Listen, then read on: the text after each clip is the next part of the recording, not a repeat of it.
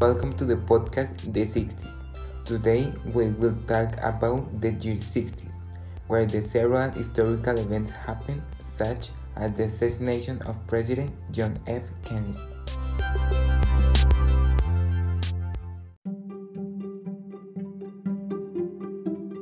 For the years in English, you can say how it is read or you can separate the two digits of the year.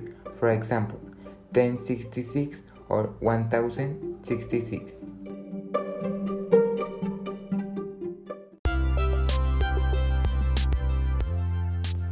We will begin by talking a little about the life of John Fitzgerald Kennedy, his events and most iconic of all, his death.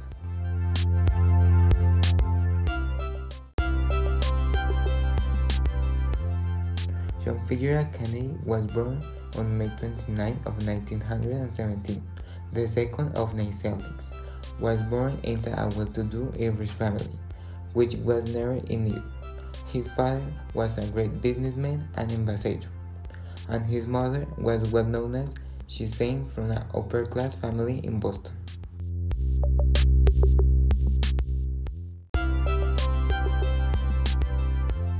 He studied the best schools like his brothers and ended up graduating in international relations at Harvard University. Years later, he went to the Navy, where he won several awards such as the Purple Heart.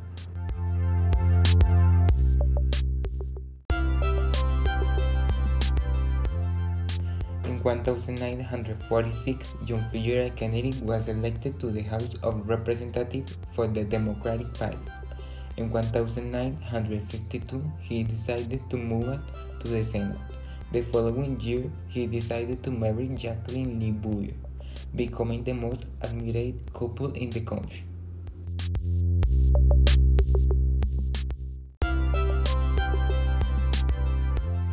Much attention to people than the accent went so far to become presidential candidate, managed to win the presidency which was the 35th president and the youngest. Such was the fame that the was first broadcast of the electoral debate in history.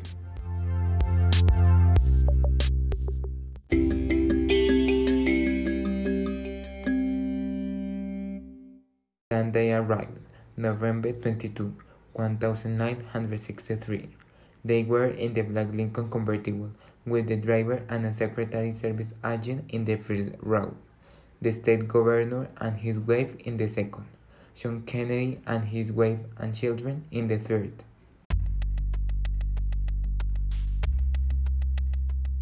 Suddenly shots are heard. The governor lies on his side, and the lieutenant repeated another three shots in a row, and the president of the United States began to shake his head. Seeing this, his wife goes up to the trunk area while crawling to return to enter the car. Then he was waiting a pink Chanel suite.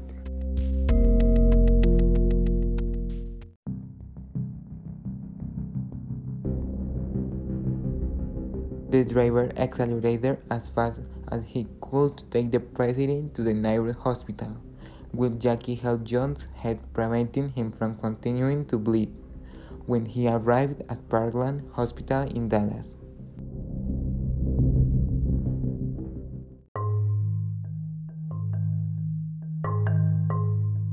The doctors couldn't do much, since they tried for 40 minutes to revive him.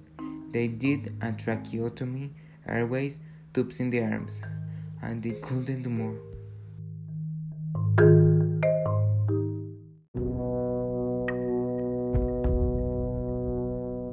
On November 22, 1963, John Fitzgerald Kennedy was assassinated.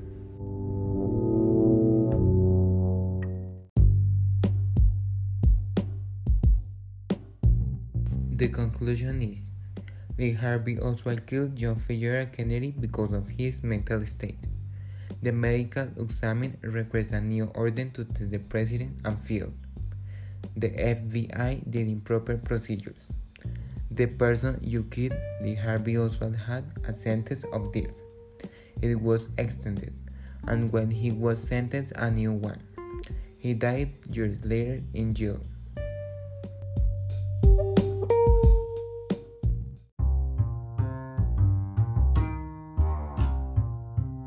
I found most of the information on Infobae, a platform of Argentine origin, which presents news and provides us with many topics and information.